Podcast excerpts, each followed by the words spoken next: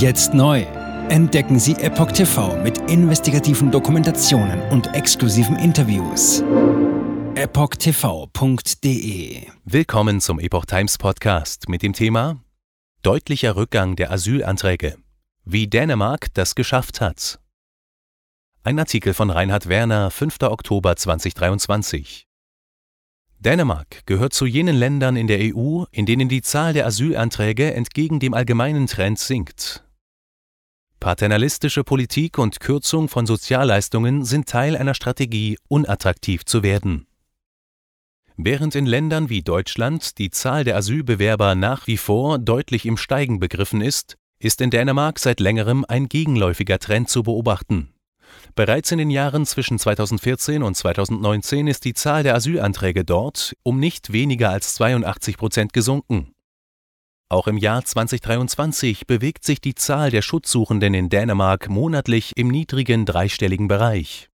Für einige EU-Länder wurde das skandinavische Land zu einem potenziellen Vorbild für eine restriktive Asylpolitik. So besuchte 2021 Österreichs damaliger Innenminister Karl Nehammer Kopenhagen um sich dort Anregungen zu holen.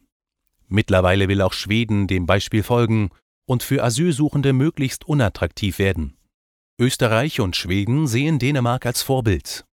Nehammer hatte sich damals vor allem für die Bemühungen der dänischen Regierung interessiert, Abkommen mit Drittstaaten in Afrika oder dem Nahen Osten zu schließen.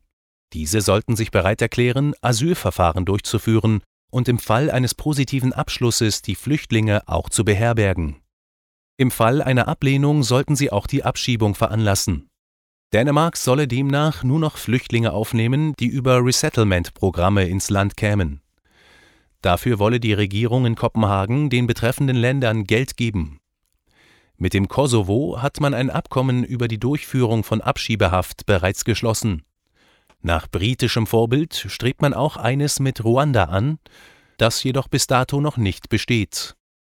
Die EU-Kommission hatte die Pläne ursprünglich scharf kritisiert und als Verstoß gegen EU-Recht bezeichnet. Im Juni hatte Brüssel jedoch selbst ein Abkommen mit Tunesien geschlossen, das zum Ziel hatte, die Einreise von Asylsuchenden in die Staatengemeinschaft zu verhindern. Sozialdemokraten führten Politik der Abschreckung fort. Analysten befassen sich zudem jedoch auch mit der Frage, inwieweit noch weitere Maßnahmen dänischer Regierungen dazu beigetragen haben, Asylsuchende abzuschrecken. Als ein potenzieller Grund für die sinkenden Asylbewerberzahlen gilt auch eine deutliche Absenkung des Sozialhilfenniveaus. Im Jahr 2015 hatte Dänemarks Regierung sogar im Libanon eine Anzeigenkampagne gestartet, um Fluchtwillige abzuschrecken. Zuvor hatte 2002 eine Mitte-Rechts-Regierung die Sozialleistungen für Nicht-EU-Bürger um 50 Prozent gekürzt. Im Jahr 2012 kam ein Mitte-Links-Kabinett an die Macht, das diese Regelung wieder zurücknahm. Allerdings stellte ein Machtwechsel 2015 den Status quo ante von 2002 wieder her. Im Jahr 2019 kam ein sozialdemokratisches Kabinett ans Ruder, das die Politik der Abschreckung vorführte auch um die rechtsradikale Dänische Volkspartei einzudämmen. Diese hatte zuvor bis zu 21 Prozent der Stimmen auf sich vereinigen können. Rückgang von Leistungen und Rückgang von Asylanträgen verlief parallel.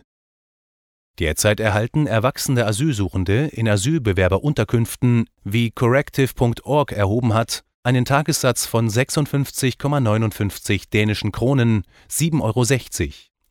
Mit dieser Summe sollen sie unter anderem die Kosten für Lebensmittel und Hygieneprodukte bestreiten.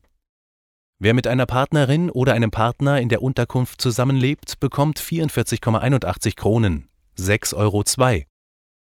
Mahlzeiten statt Geld erhalten Personen, deren Asylantrag in letzter Instanz abgelehnt wurde, solange keine Abschiebung ansteht.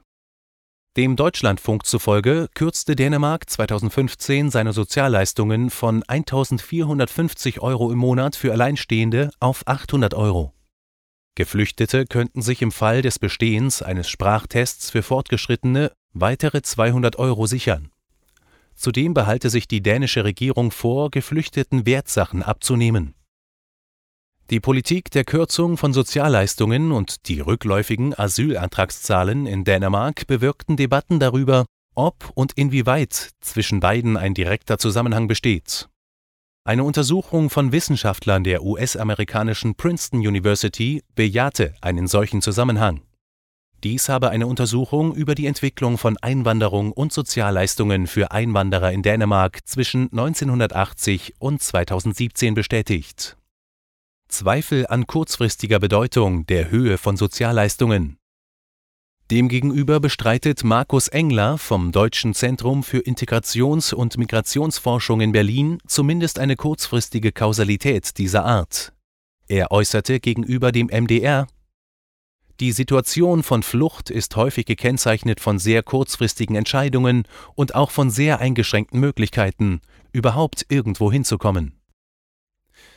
Vieles deutet darauf hin, dass auch andere Faktoren eine Rolle bei der Auswahl des Asyllandes spielen in Dänemark haben sowohl die Mitte-Rechts-Koalition der Jahre 2015 bis 2019 als auch die Sozialdemokraten darüber hinaus auch unfreundliche Akzente gesetzt, um Migranten abzuschrecken, die man als nicht westlich genug ansah. Mit der Brechstange gegen vermeintliche Kinderehen.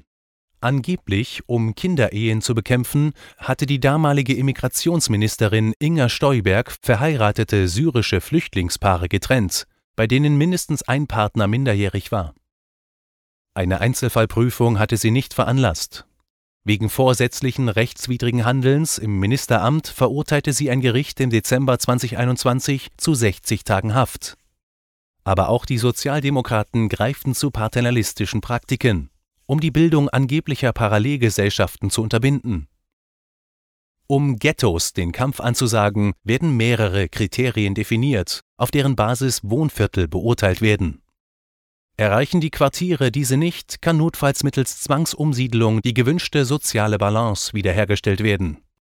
Kritiker ziehen bezüglich der Bewertungen und der damit verbundenen möglichen Konsequenzen bereits Vergleiche mit Sozialkreditsystemen.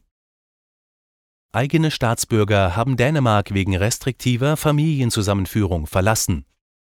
Im Jahr 2018 hatte auch Till Nikolka vom IFO-Institut untersucht, wie sich in Dänemark die Verschärfung der Regeln zur Familienzusammenführung ausgewirkt hätten. Das Ergebnis? Es wanderten nicht nur weniger Menschen in Dänemark ein, es wanderten sogar zahlreiche dänische Staatsangehörige mit Migrationshintergrund nach Schweden aus.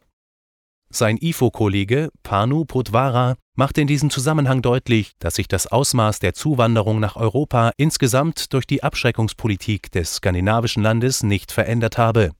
Die Migranten, die in die EU wollten, haben sich dennoch auf den Weg gemacht, nur sind sie eben nicht nach Dänemark gegangen. Jetzt neu auf Epoch TV. Impfgeschichten, die Ihnen nie erzählt wurden.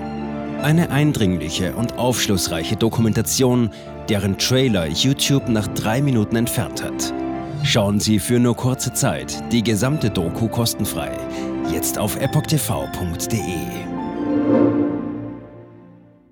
Ich war geimpft worden.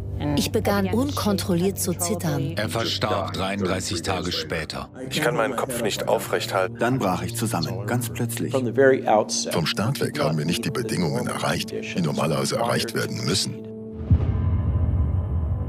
Es handelt sich um eine Tragödie von beispiellosem Ausmaß. Aber die Bundesregierung und Behörden tun so, als sei alles in bester Ordnung. Wir suchten ein nahegelegenes Krankenhaus auf. Sie behandelten sie, als sei sie verrückt. Ich sehe das als einen ernsten Kampf, den Zusammenbruch der bürokratischen Strukturen zu korrigieren. Ich glaube, viele Menschen wissen auch gar nicht, dass sie einen Impfschaden haben. Umfassende Datensätze, die zeigen, dass wir einen Anstieg der Fehlgeburten um nahezu 300 Prozent ausgehend von ihren eigenen Daten hätte Pfizer 2021 vom Markt genommen werden müssen. 300 Prozent bei Krebserkrankungen. Acht Seiten lang Krankheiten, die direkt mit dem Impfstoff in Verbindung gebracht werden. Eine Reihe diverser unerklärter Symptome. Und sie nahmen um mehr als 1000 Prozent zu. Mehr als 1000. Der Arzt weiß nicht, um was es sich handelt und wie er es behandeln soll. Es ist der Hammer, was die für Psychospielchen mit einem spielen. Sie tut nur so, das sind Falschinformationen. Praktisch keine Hoffnung auf Gerechtigkeit. Erkennt man es nicht, sieht man nicht die Notwendigkeit. Insofern war es ziemlich offensichtlich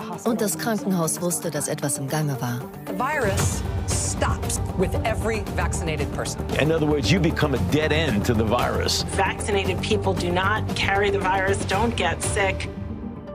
Wie hätte ich ahnen sollen, dass es das letzte Gespräch mit meinem Sohn sein würde? Sie wissen bis ins kleinste Detail, was da vor sich geht. All das kennen sie.